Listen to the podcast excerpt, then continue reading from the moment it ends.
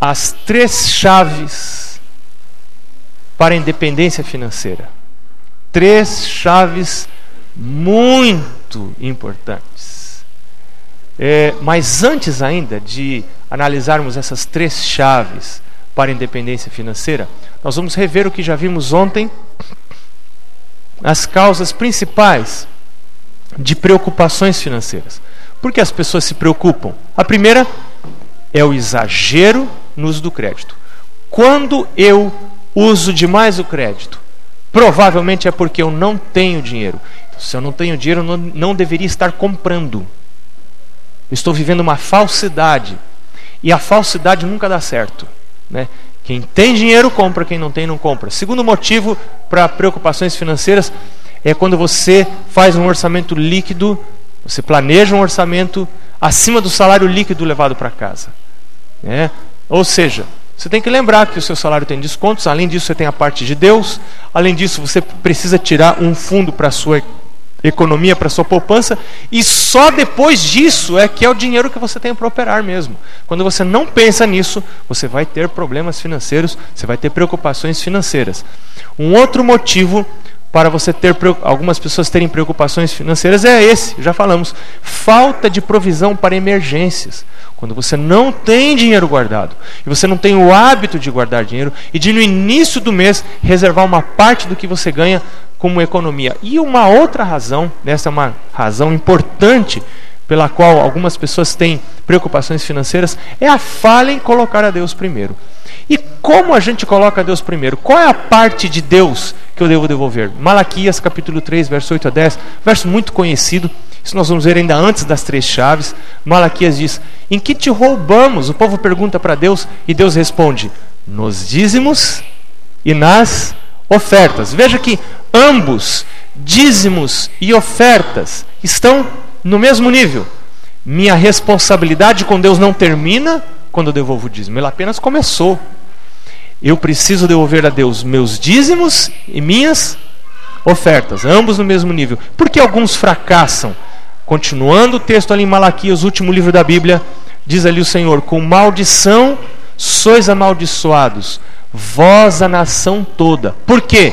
Existe uma causa, diz Deus, porque me roubais qual é a causa de fracasso? O livro Administração Eficaz, que é o mesmo conselho sobre mordomia, diz lá: Muitos há que não serão abençoados enquanto não restituírem o dízimo que retiveram. Eu conversei com meu primo uma vez, foi me visitar, nós morávamos em Florianópolis, levamos ele com a família para passear por aquelas praias lindas que tem lá em Florianópolis, né? São 42 praias naquela ilha. E estávamos conversando no caminho ele me disse: Sabe, Marcos, eu estou devolvendo a Deus 12% de dízimo. E eu falei para ele: você está errado. Isso está errado. A gente não faz isso. Deus falou que dízimo é 10%. E fechou-se a história. Ele disse: Você não sabe nada. Eu disse: Por quê? Disse, Porque durante anos eu sabia que deveria ter devolvido o dízimo. Eu sou, eu conheço a Deus desde pequeno, mas eu me afastei de Deus. E eu sabia que devia devolver o dízimo e durante anos não devolvi. Eu agora não tenho condição de calcular a parte que eu retive de Deus. Eu não sei como calcular. Então eu vou devolver por um tempo determinado, eu vou devolver ao Senhor 12% de dízimo. Eu tive que me calar.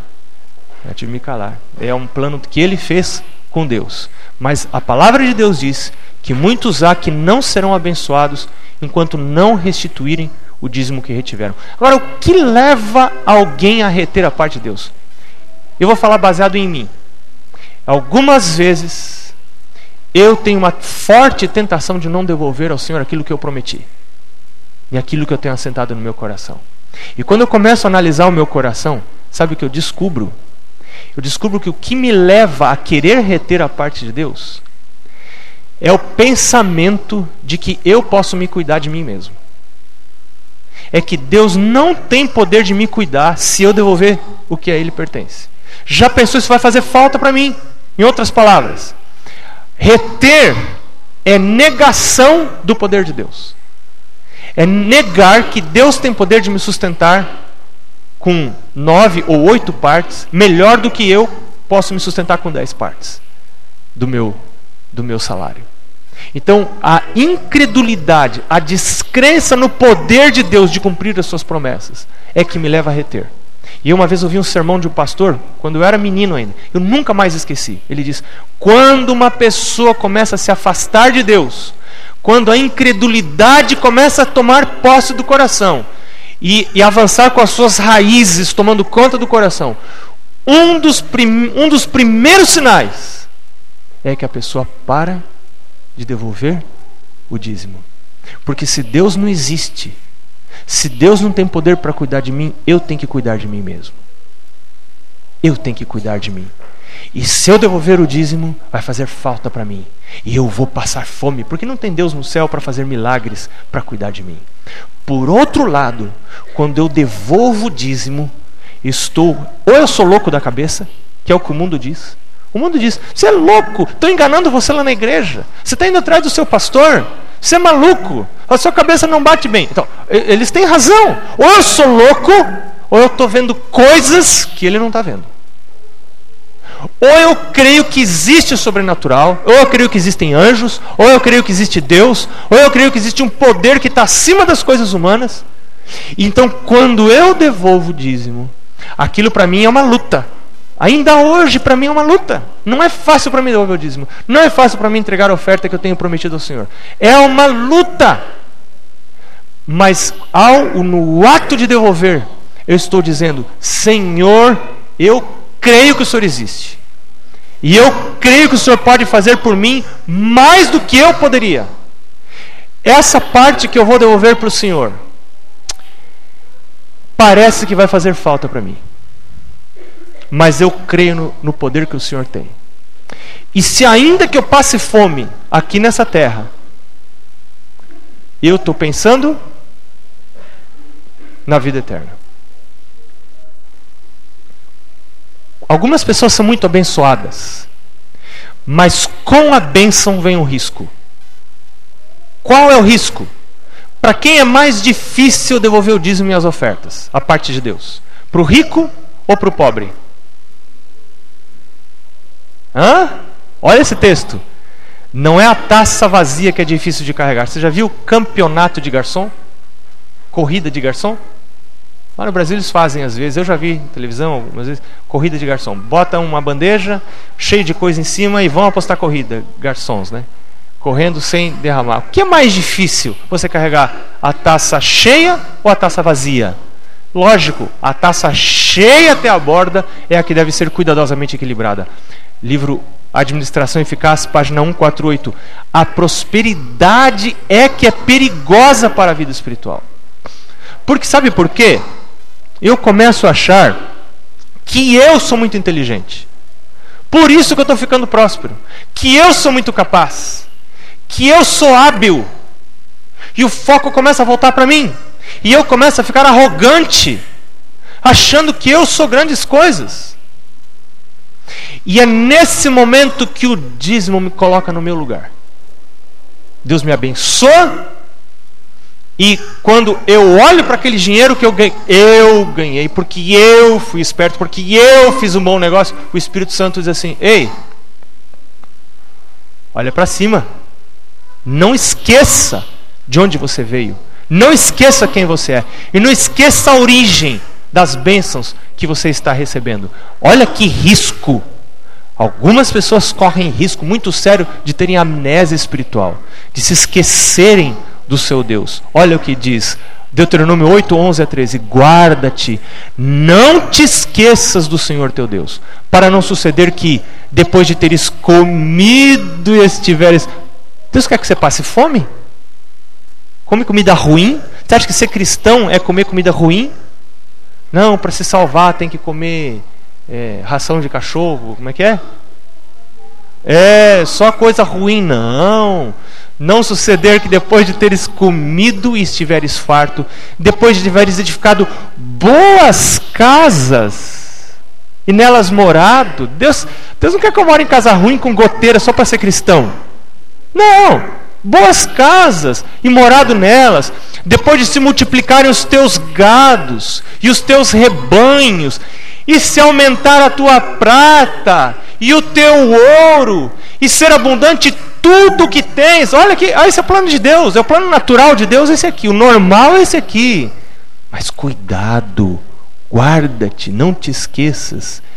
Se depois de tudo isso se eleve o teu coração, você pense que você é que é esperto, você é poderoso, aí você começa a ostentar, começa a ter aparência de riqueza, né? para que as outras pessoas vejam a riqueza e se eleve o teu coração e te esqueças do Senhor teu Deus.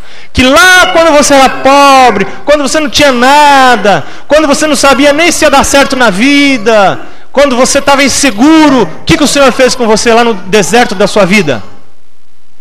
O Senhor sustentou você com maná, com milagre. Maná é milagre, é símbolo de milagre, de coisas sobrenaturais que teus pais não conheceram. Para quê?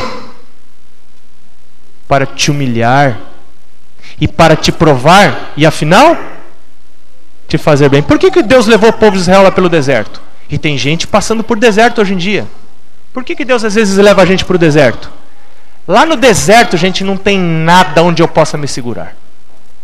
Lá no deserto não tem nada de que eu possa depender. No deserto não tem trabalho, no deserto não tem emprego. Deserto não tem padaria, deserto não tem supermercado, não tem mall, não tem nada no deserto. E às vezes Deus me leva no deserto para eu aprender o quê? Para eu me humilhar, para ele me provar e daí ele me mostrar o quê? Filho, você pode estar no deserto, mas eu não vou deixar você ter sede e nem fome. E a sua sandália não vai gastar. Você lembra a história do povo de Israel no deserto? Eles andaram 40 anos, os vestidos não estragaram e as sandálias não se gastaram. Deus quer mostrar isso. E às vezes Ele nos permite passar por deserto para a gente aprender a depender dEle. Continuando, mesmo texto, Deuteronômio. Não digas, pois, no teu coração. Isso aqui é coisa muito séria. Não digas, pois, no teu coração: a minha força e o poder do meu braço, a minha inteligência, a minha capacidade, meu estudo, meu mestrado, meu doutorado, meu isso, meu aquilo, meu aquele outro, me adquiriram estas riquezas. O que, que você tem? O que, que eu tenho que Deus não deu? Antes, acho tão bonito esse texto. Antes te lembrarás do Senhor teu Deus. Por quê? Porque é Ele que te dá força para adquirires riquezas. Se você adquirir riquezas, quem é que deu essa força? Quem é que deu esse poder?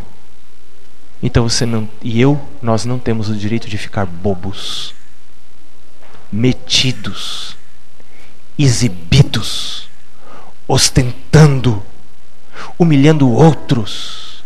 Não, não temos esse direito. O Senhor deu. Jó reconheceu isso.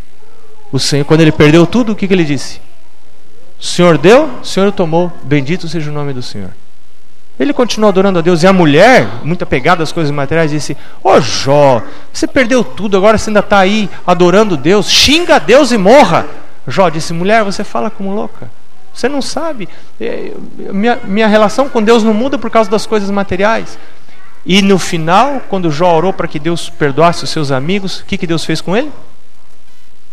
restitui um dobro. Quer dizer, para Deus, dar é uma coisa muito simples. Eu posso ter nada hoje, amanhã ter tudo em dobro.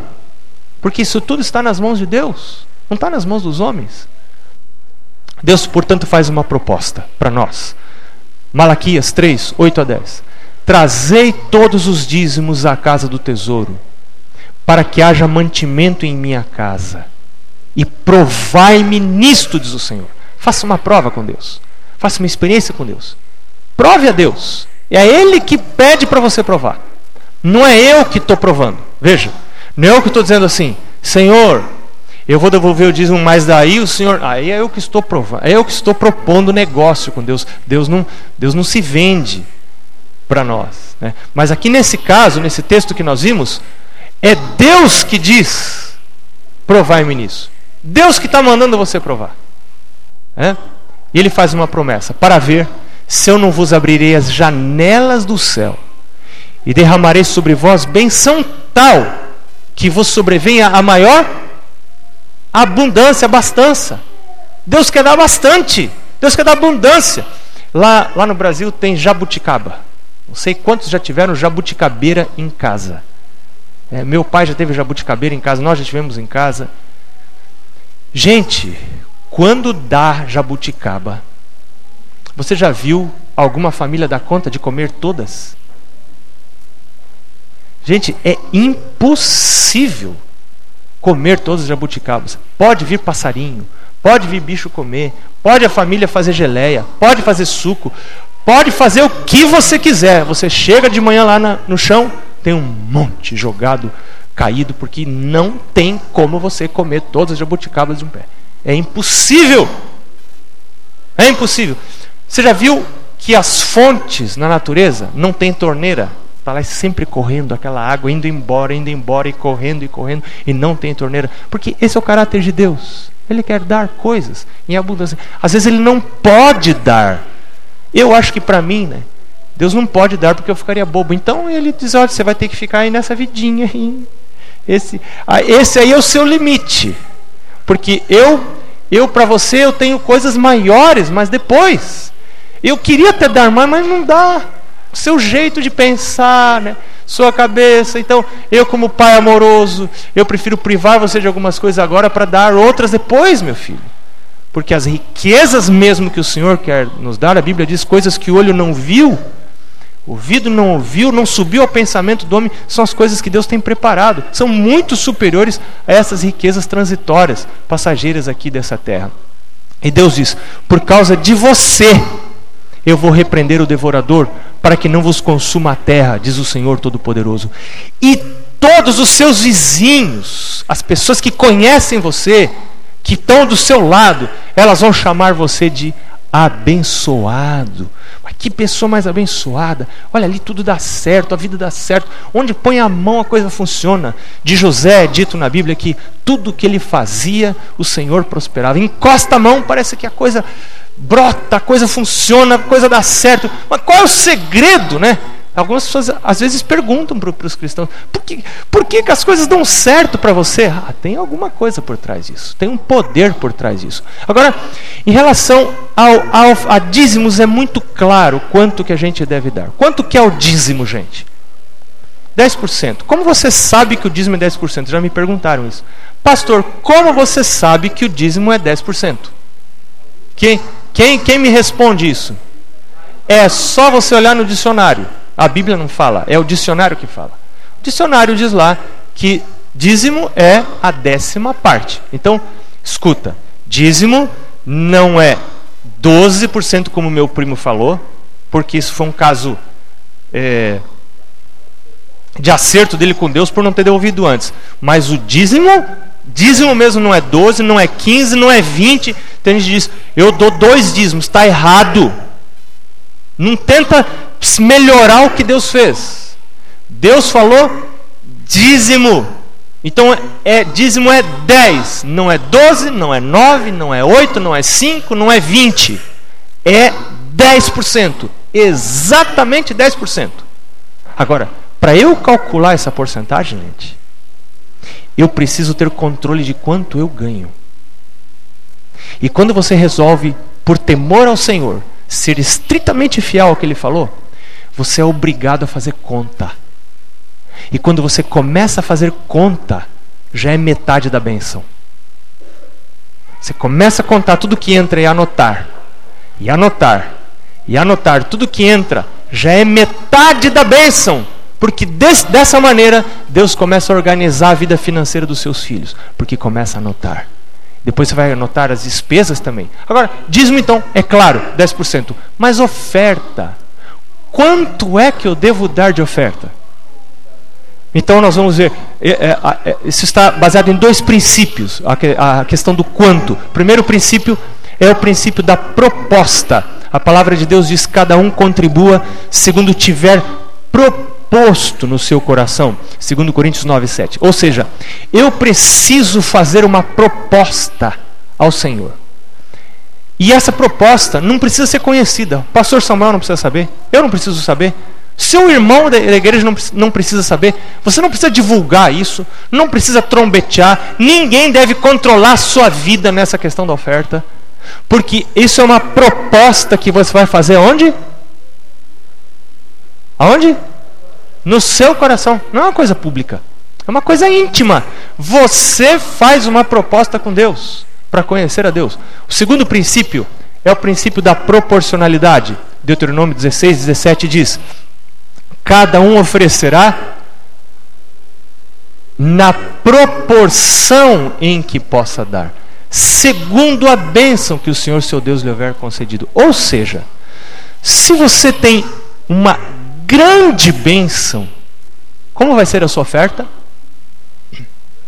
Grande. Se você tem uma pequena bênção, como será a sua oferta? Pequena bênção, Pequena oferta. E se você não teve nenhuma bênção, não ganhou nada, como vai ser a sua oferta?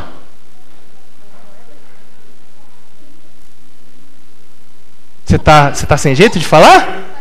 Vamos começar o raciocínio lá de trás? Se você ganhou uma grande. O princípio é proporcional. Esse é o princípio da Bíblia. A Bíblia diz, Deus está dizendo na Bíblia, que a oferta deve ser segundo a bênção que Deus deu. Se Deus me dá uma bênção grande, que tamanho é minha oferta? Se Deus me dá uma bênção pequena, que tamanho é minha oferta? Pequena. Se Deus não me dá bênção nenhuma, como deve ser a minha oferta? Zero. E tá, tá correto? Tá certo diante de Deus? Escuta, Aqui está um princípio muito importante. Qual é esse princípio?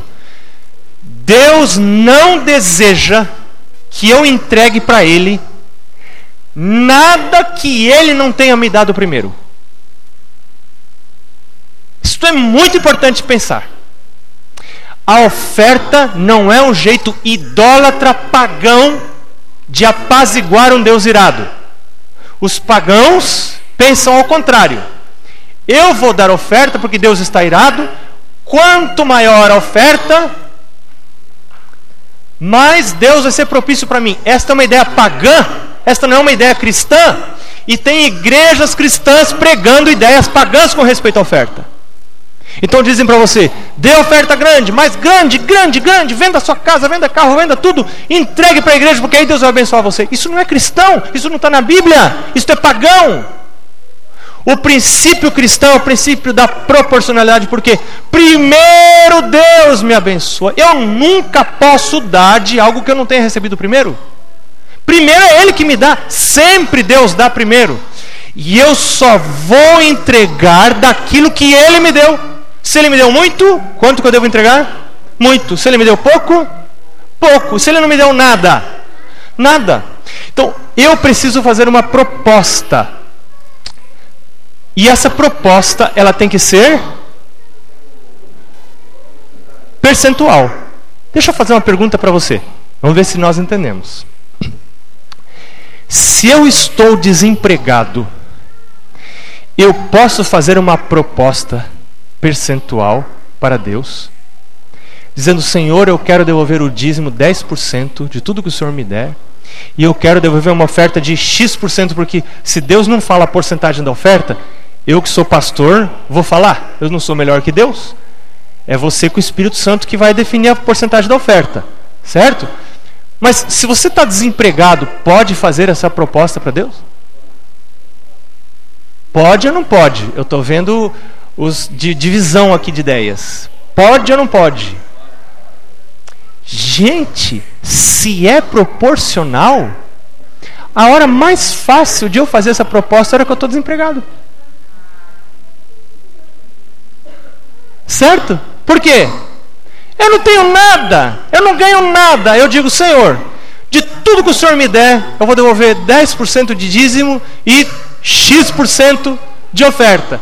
Naquele primeiro mês eu não ganhei nada. Quanto que eu devolvo de dízimo? Nada. E quanto que eu devolvo de oferta? Nada. E eu digo para o Senhor, eu estou aqui. A tua obra precisa ser, o evangelho precisa ser pregado. Se o senhor quer recurso para que o evangelho seja pregado, o senhor já sabe que o canal por onde os recursos vão chegar à tua obra. É? O senhor me dê recurso, me dê salário, de tudo que o senhor me der, 10% eu vou entregar para o senhor de dízimo e X% de oferta. Tá certo, senhor? Eu estou aqui esperando. Eu vou procurar emprego e tudo mais. Isso é problema do senhor aí, não é comigo. Tá certo? Agora, quando dar? Vimos quanto. E quando eu devo dar? Tem dois princípios também. Primeiro, é o princípio da prioridade.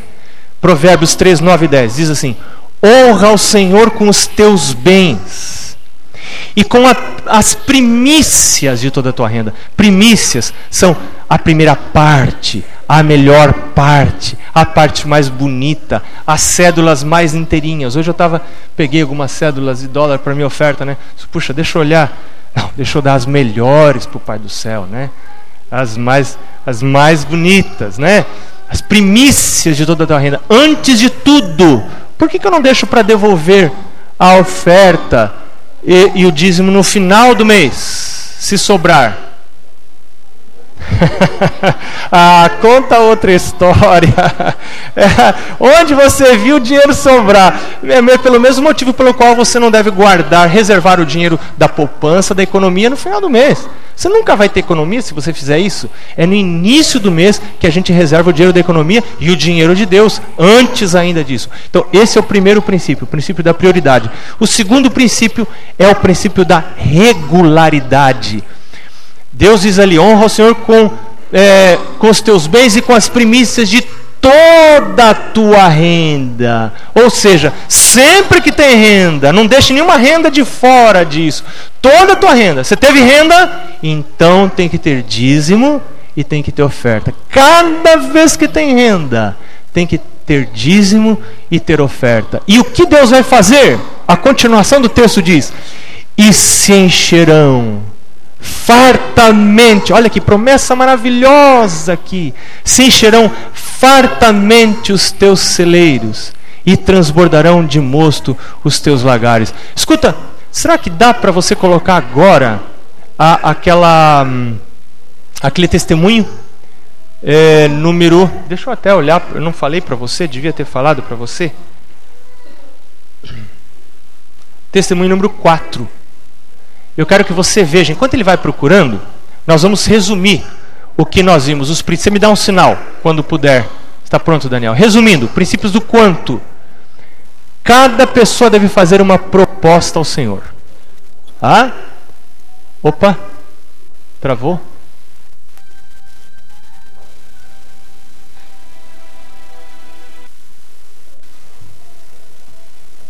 Bom, e a gente já sabe, você já sabe.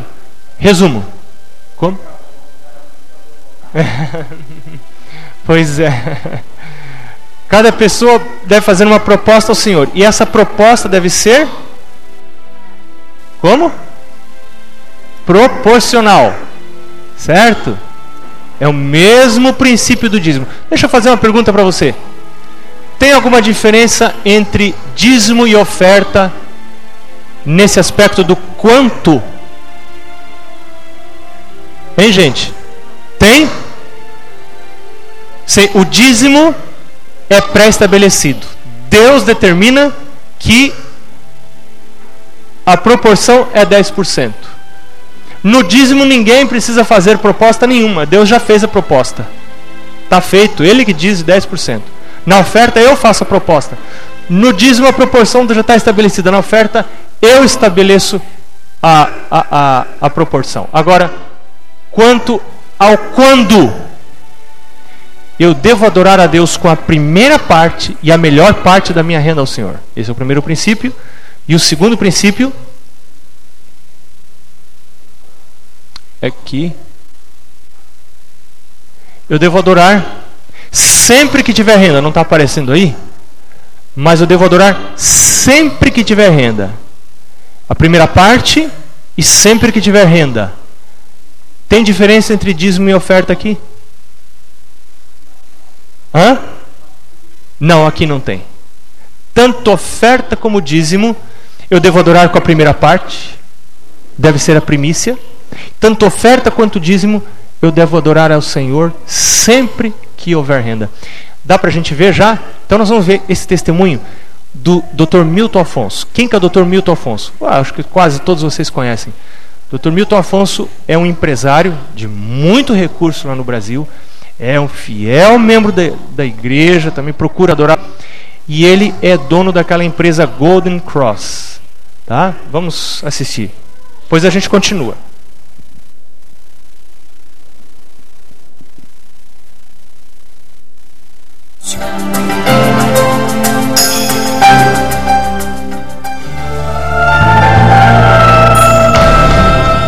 Apesar da origem humilde, Milton sempre demonstrou uma atitude positiva e otimista diante das provas da vida. Meu pai era um alcoólatra. Ele, tudo que ele ganhava, gastava em bebida e jogo. E o jogo, talvez Deus teve que usar alguém da, do meio daquele ambiente para trazer a mensagem para a minha família. Um vendedor de bilhete de loterias ele ofereceu o bilhete na rua, num dia de sábado, a algum adventista que estava indo para a igreja ele eh, pediu desculpa, disse que não comprava bilhete, mas deu um folheto e um convite para uma universidade, para uma conferência em, Caxi, em Campinas. Através desse folheto, eh, ele deixou, quando ele vendeu o bilhete para o meu pai, meu pai esperava ganhar dinheiro, comprar fazenda, mas ele morreu, coitado pobre, nunca, jamais acertou na loteria, mas trouxe uma fortuna para a família. Foi justamente a mensagem de Deus. Milton logo foi ao internato onde aprendeu a importância do trabalho, da alimentação vegetariana, do estudo e da vida cristã. Foi quando se batizou e começou a comportar. Com o êxito da comportagem, eu comecei a ganhar dinheiro, muito dinheiro. Como eu disse, você chega a ser campeão nacional de venda. Eu sendo apenas o computor estudante, eu, eu consegui vender tantos livros que eu cheguei até automóvel na época que ninguém tinha automóvel. E meu sonho era ser um, um grande juiz ou, um jurista. Depois que eu saí da faculdade, eu, eu, a primeira coisa que eu fiz foi uma grande indústria gráfica, editar livros, e também tinha um êxito total, e foi crescendo. E conforme eu crescia, mais eu devolvia para a igreja, comecei a construir igrejas, comecei a ajudar colégios, comecei a dar bolsa de estudo para jovens. E meu sonho também é o seguinte, já que eu tive essa chance é, esse milagre que Deus me operou em minha vida, de conhecer a verdade e também de proporcionar a outros, e não somente no Brasil, mas no mundo, o conhecimento da breve volta de Jesus. Aí comecei a investir dinheiro em emissoras de rádio, é, depois é, também televisão. Durante 25 anos, milhares de crianças têm sido cuidadas pelo Ministério de Milton em favor de meninos órfãos. Milton doou milhões de dólares para a compra de quase uma centena de emissoras de rádio e TV no Brasil, América do Sul e no mundo para apressar a volta de Jesus. Deus abençoou a vida de Milton Afonso. Ele é dono da Golden Cross, Plano de Assistência de Saúde, Universidade Santo Amaro, Unisa e outras empresas. Apesar de sua vida ter mudado muito desde aquele simples início, há uma coisa que não mudou em sua vida. Uma coisa que não mudou em minha vida, essa fé que eu conquistei através do estudo da Bíblia, dos, dos ensinos que eu aprendi no colégio, a, a oportunidade que Deus tem me dado de viajar pelo mundo, de conhecer mais maravilhas que Deus tem criado, eu tenho aplicado também em minha vida. É, um regime alimentar sadio, nunca fumei, nunca bebi. E hoje estou com 86 anos, o pessoal admira. Muitas vezes, por exemplo, os apóstolos estavam com Jesus no barco e tiveram que enfrentar uma tremenda tempestade. Não quer dizer pelo fato de dar dízimo, pelo fato de ser um, procurar ser um fiel cristão, de ajudar a igreja, que não tenha também meus problemas de provação. Eu estava numa situação difícil, sem esperança, de repente aparece um, um, um americano numa das maiores companhias do mundo, vem aqui me visitar, mas doutor Milton, eu quero ser seu sócio. Eu falei, mas você sabe que a situação é muito. Mas eu vou administrar é, todo dentro da companhia, vou administrá-la por três anos e depois eu vou ser seu sócio. Ele administrou a empresa, pagou todas as minhas dívidas, depois me devolveu a empresa e com um crédito de 490 milhões de dólares. uma, uma empresa que estava falida, de repente está. É, é interessante, eu vou mostrar para você o seguinte. A semana passada, de quinta-feira, me apareceu aqui na cadeira, nessa cadeira aí, um, dos homens mais ricos do Brasil. Ele veio com o diretor financeiro dele falou, doutor Milton, eu vim aqui com uma proposta e recusar. Falei, qual é? Falei, eu quero ser seu sócio. Quero entrar hoje. Então, isso é o papel dele. Um dos homens mais ricos do Brasil.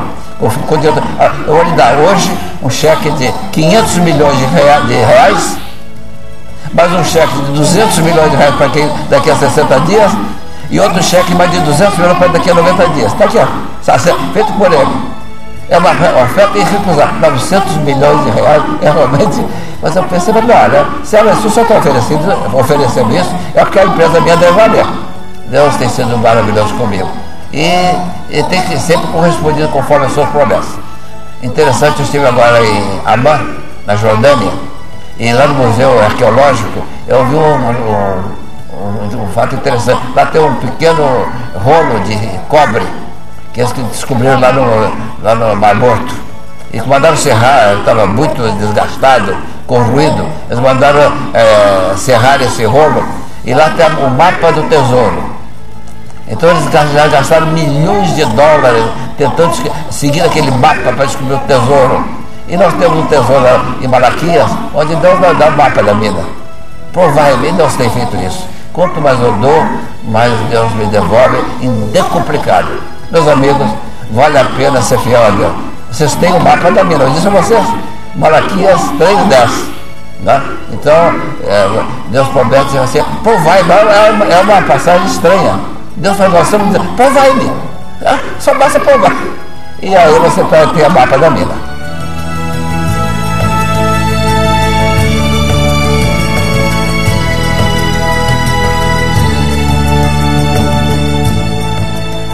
Se você tem alguma história especial na área da fidelidade, escreva para o Provai e Vede. Fidelidade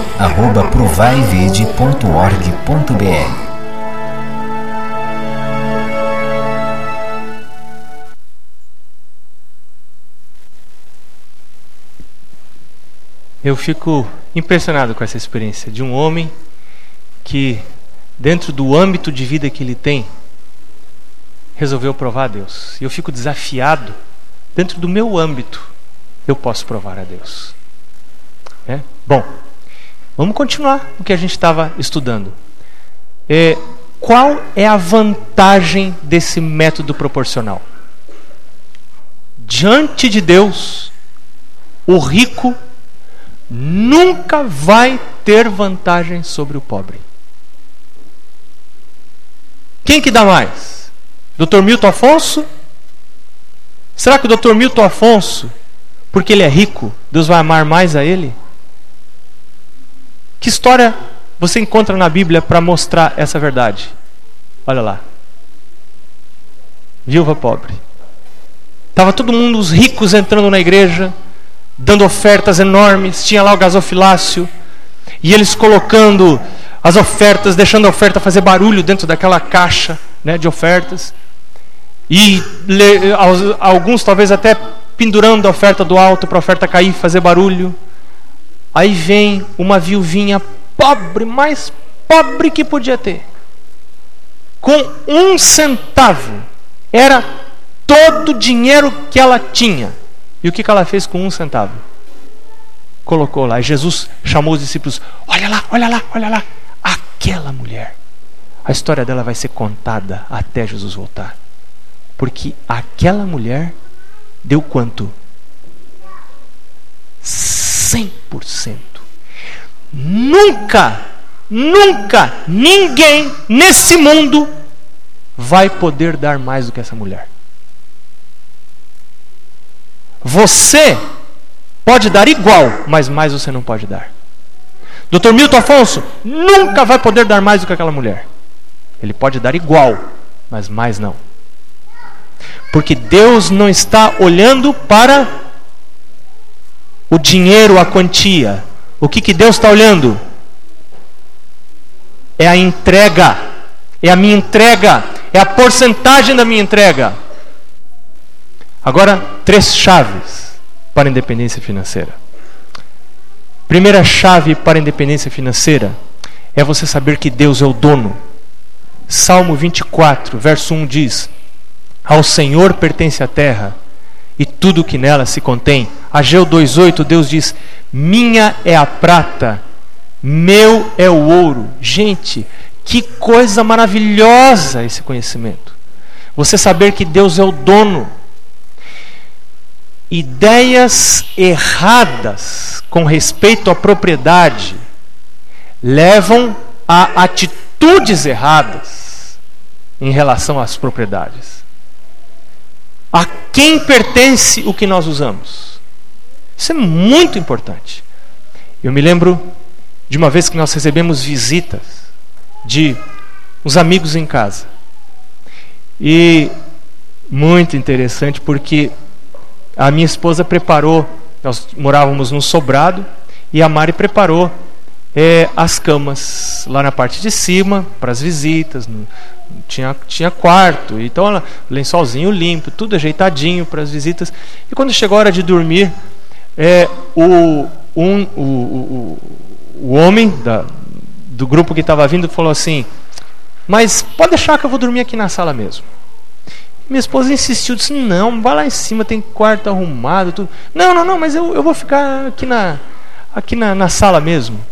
E ficou aquela, aquela guerrinha, né? Aquele cabo de guerra.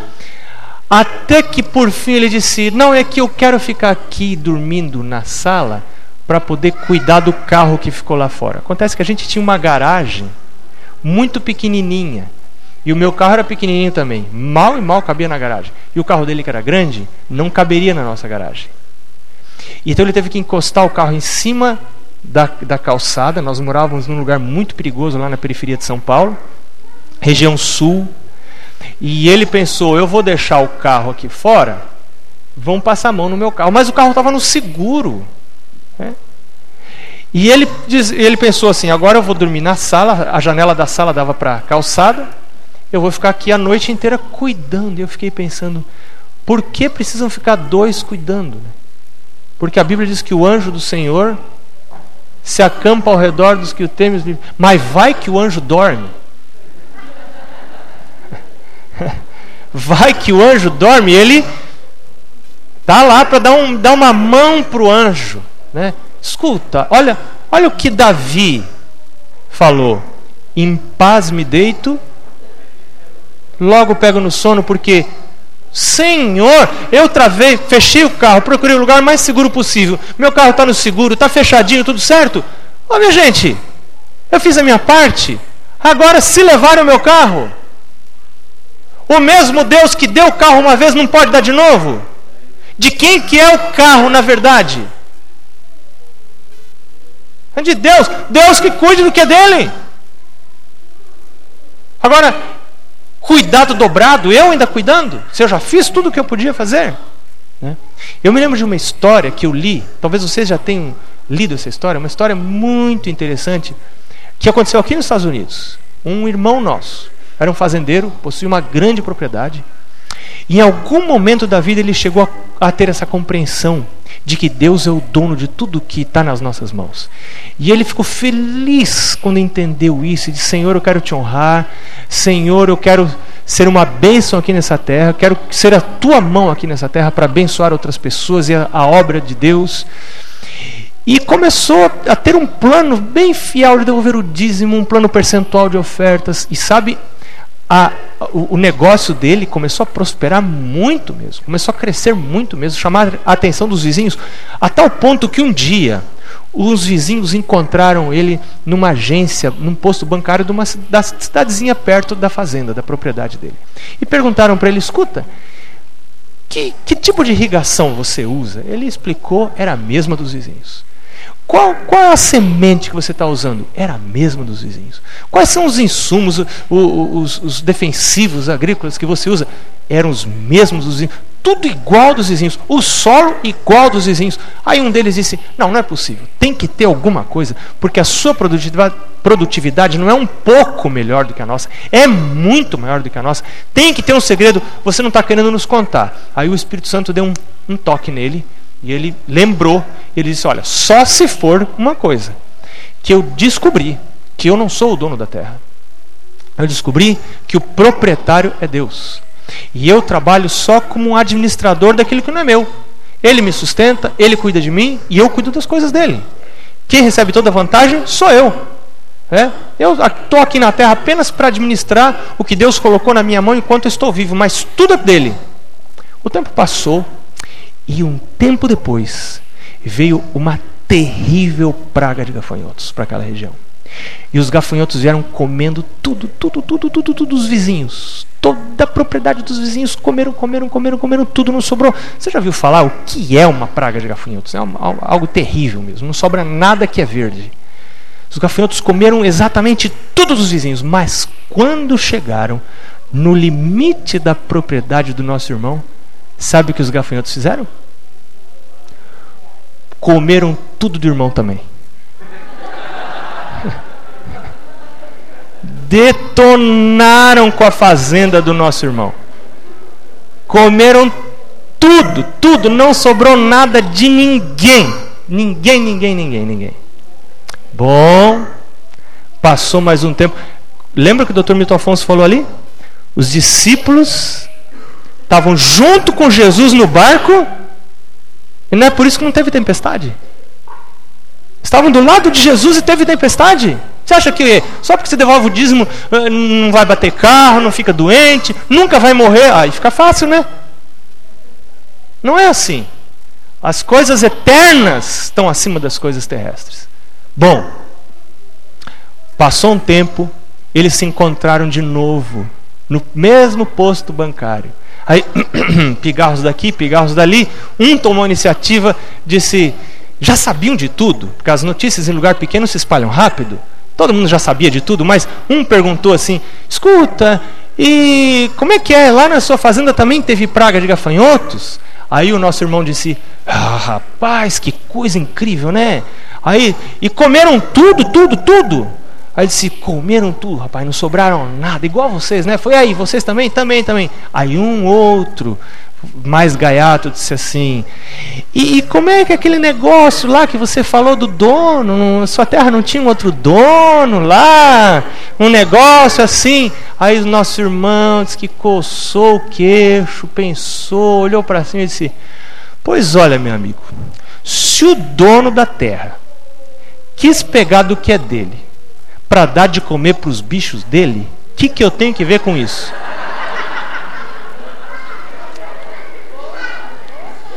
Isso não é problema meu. Tá certo? É. Eu depois que eu entendi isso, bateu o carro. Senhor, olha o que fizeram com o seu carro. Aí, eu não sei como que vai ser arrumado. Mas isso é com o Senhor. Isso não é meu. Eu cuidei. O outro bateu. Agora o Senhor, o Senhor veja aí. É? E a pessoa desce brava. Oh, Senhor, ele está bravo com o seu carro aí, veja aí. É? Então, gente, isso é tão libertador. É tão libertador. Como isso liberta? Isso é uma chave para você viver uma vida independente, feliz, porque existe um Criador cuidando de você, das suas coisas. Você não tem poder de cuidar das coisas, Ele tem poder. Ele é poderoso. Nosso Deus é muito poderoso. Segunda chave, esse mesmo Deus que provê, esse mesmo Deus que é o dono, é o Deus que provê. A palavra de Deus diz, Provérbios 10, 22, é, a bênção do Senhor enriquece, e com ela não há desgosto. Filipenses 4, 19, esse foi um dos primeiros versos que eu sublinhei na minha Bíblia, quando comecei a me voltar para Deus. Ali Paulo diz assim: E o meu Deus segundo a sua riqueza em glória, suprirá em Cristo Jesus cada uma das vossas necessidades. Como é bom você colocar diante do Senhor as necessidades. E no capítulo 4, mesmo capítulo 4 de Filipenses, versos 5 e 6, Paulo diz assim: Não andeis ansiosos de coisa alguma, em tudo, porém, sejam conhecidas diante de Deus as vossas petições, pela oração com súplica e com ações de graça. E a paz de Deus, que excede todo entendimento, guardará as vossas mentes e os vossos corações em Cristo Jesus. Você está sentindo falta de alguma coisa? Coloque isso diante do Senhor. O Senhor tem poder. O Senhor tem poder. É, o, o, o pastor Samuel e a Leila são testemunhas de um, uma, um milagre que aconteceu conosco. Há uns anos atrás, nós tínhamos um sonho de trazer as filhas para assistir uma sessão da conferência geral. E nós tínhamos guardado 3 mil reais. O dinheiro de hoje dá menos de 1.500 dólares. Para resumir a história para vocês, nós oramos durante dois anos, orando, Deus. E pertinho da conferência geral, nós tínhamos esses 3 mil reais. Vimos uma, uma, uma situação difícil, a Mara estudando, as meninas estudando, bem apertada a coisa. E o Senhor foi realizando milagre atrás de milagre, milagre após milagre, de tal modo que nos trouxe a família toda para não apenas assistirmos à conferência geral, mas ao todo nós passamos 40 dias nos Estados Unidos, comendo, dormindo, nos movimentando, simplesmente por milagre, um milagre atrás do outro. Porque a palavra de Deus diz: "O meu Deus, segundo a sua riqueza em glória, suprirá em Cristo Jesus cada uma das vossas necessidades". E não só necessidades. Deus supre desejos. Salmo 37, verso 4: Agrada-te do Senhor e Ele satisfará aos desejos do teu coração. Não é só necessidade, não.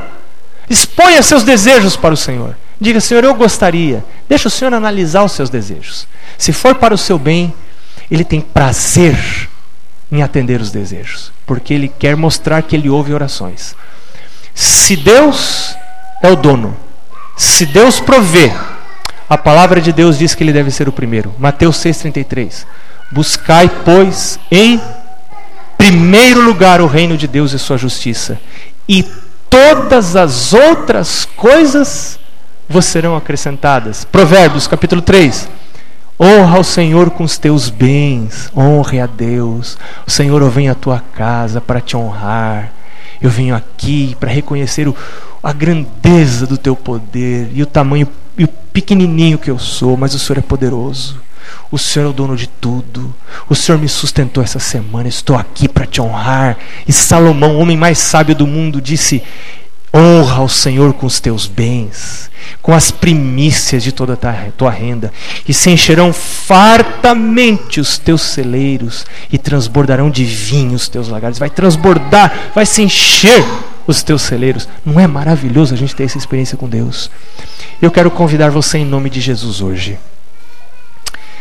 para não deixar escapar as convicções que o Espírito Santo está colocando no seu coração, para que renovar seus votos, seus propósitos para com Deus. Porque se você sair daqui sem renovar os seus propósitos para com o Senhor ainda antes da ceia, depois esse, essa, essa percepção vai diminuir e você não vai fazer os votos que o Espírito Santo está tá, assim impulsionando você a fazer. Então, eu queria pedir aos diáconos para que rapidamente entreguem para você esse papel aqui, ó. Esse papel. Bem rapidinho. É, por, por gentileza, entreguem assim na beira da fileira, não de pessoa por pessoa, porque senão demora.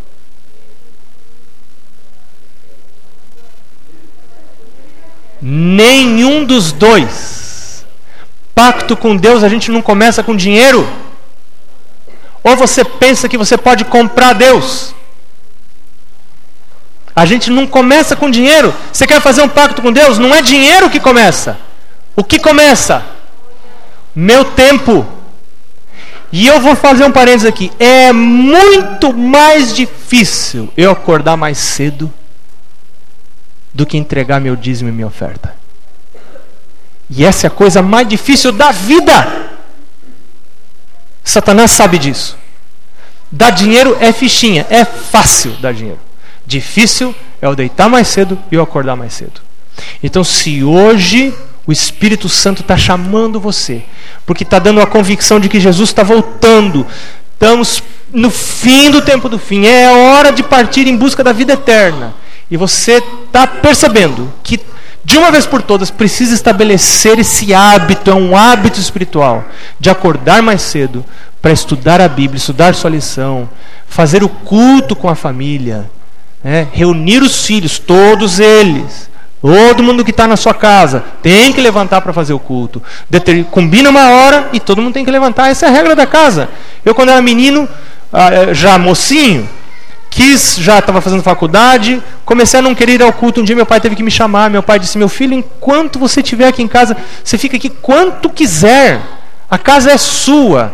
Você pode ficar quanto quiser aqui em casa, mas enquanto morar aqui, as regras dessa casa são dadas pelo Pai do céu, não é pelo pai nem pela mãe. É Deus que diz. E Deus diz que tem que ter culto.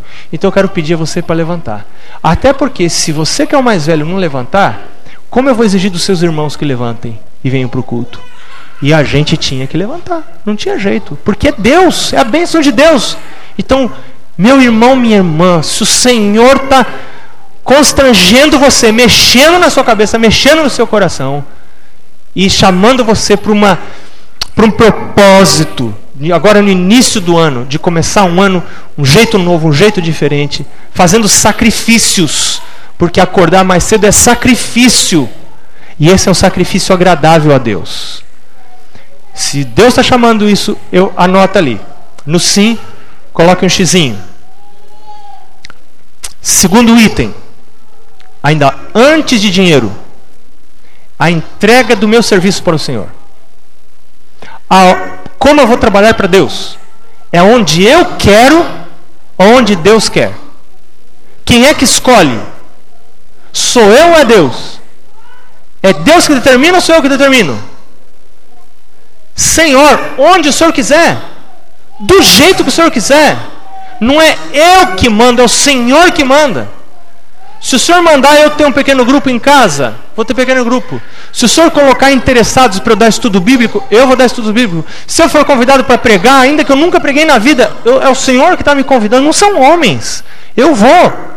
Se o senhor me chamar para fazer uma oração, eu vou, não vou dizer nunca mais não. Se o senhor me der uma função na igreja, eu nunca vou dizer não, eu vou aceitar.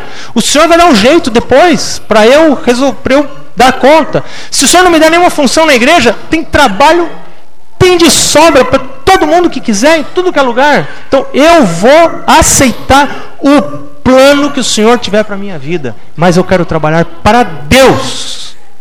Então, se o Senhor está chamando você para isso hoje, em nome de Jesus, anota aqui. Coloca o seu xizinho. Terceiro item. Isso é muito importante. Se o Senhor está chamando você, convidando você hoje, para renovar o propósito, ou fazer pela primeira vez o propósito, de devolver a Deus um dízimo honesto, um dízimo real, não um dízimo imaginário, não um dízimo mais ou menos, um dízimo honesto diante de Deus, diante da contabilidade do céu. E então anota aí. O xizinho. Quarto item.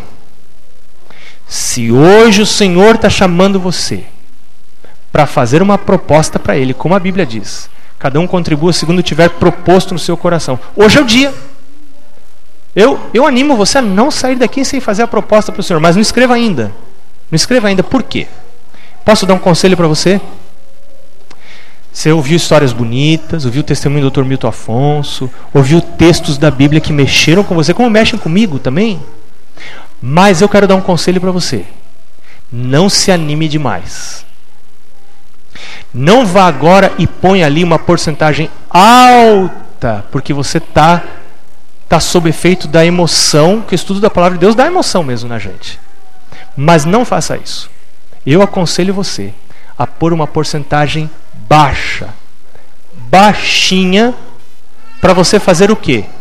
Obedecer o que diz Salmo 34, verso 8: Provai e vede que o Senhor é bom. Então, Põe uma porcentagem baixa e vá provando a Deus. Vê se Deus existe mesmo. Porque se Deus não existir, o jeito mais rápido de perceber é esse. Eu não conheço nenhum jeito. Quando você começa a fazer isto, você pega os recursos que você estaria usando em comida, você está acostumado a usar em comida, em, em isso, em aquilo, e você desvia para as coisas de Deus. Vai faltar. Vai faltar. Aí Deus fala assim: você não vai ter falta, eu vou sustentar você. Como que Deus vai fazer isso? Milagre! Não tem outra conversa. Ou Deus faz um milagre, ou você está enrolado. Então, se Deus não existir e Ele não fizer milagre, daqui a um mês, daqui a dois meses, você está vendo. Aí você diz: olha, Deus não existe, esse negócio de Bíblia, de igreja, é tudo conversa mole, vamos rasgar a Bíblia, vou parar de ir na igreja. E você logo vai perceber, logo vai ficar definido: Deus existe ou Deus não existe. Se Deus é Deus, vamos seguir a Deus. Se Deus não é Deus, o que nós estamos fazendo aqui? Então, na minha maneira de ver, na minha experiência, esta é a maneira mais fácil de você perceber a realidade de Deus. Quando eu era menino, um pastor deu um papel, só que era em branco. Mesmo jeito aqui. E mandou a gente escrever a porcentagem da oferta. Como você deve estar começando a orar agora, para você escrever a porcentagem que o Espírito Santo vai falar para você. Não é, pastor? A Bíblia não fala em nenhum lugar que porcentagem você deve colocar aqui. Então eu, se Deus não falou, eu que sou pastor, vou falar para você? Não vou falar. Agora eu vou contar a minha experiência. Quando eu era menino, tinha uns entre 11 e 13 anos. O pastor fez essa mesma proposta na igreja.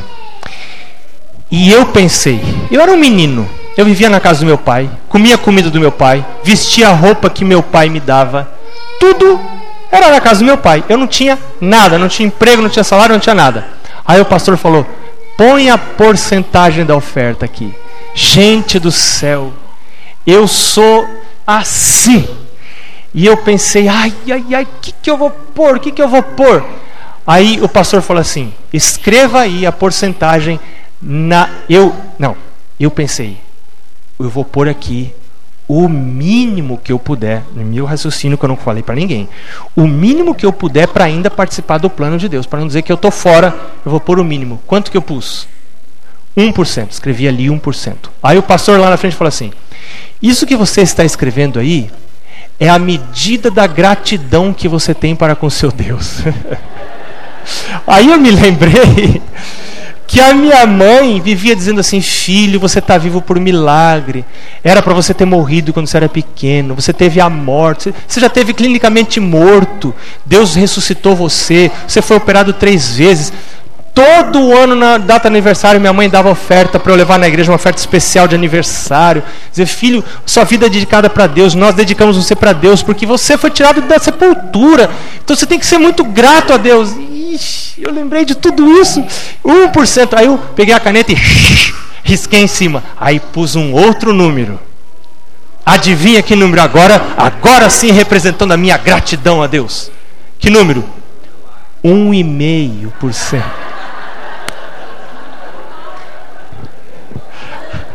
Ai, e entreguei o papel ainda assim, sabe quando o diácono vinha, eu não queria entregar o papel. E eu pergunto para você, Deus aceitou essa proposta? Hã? Lógico que aceitou. Ele falou: proponha você. É você que vai propor, não sou eu. Sabe o que era complicado depois? Era calcular o danado de 1,5%. Olha, me ajudou na matemática, né? Que conta daqui, conta dali. Como é que eu vou calcular 1,5% para devolver para Deus? Aí depois de uns anos, Deus me deu um emprego. Eu fiquei tão grato, Senhor, obrigado pelo emprego. Aí o Espírito Santo falou assim: Hã? Esse um e-mail já está defasado. Agora, você não tinha emprego, era um e-mail. Agora eu te dou um emprego, filho, o dízimo não tem como mexer. Dízimo é 10% o resto da vida. Mas oferta. Está na hora de você dar um upgrade, certo?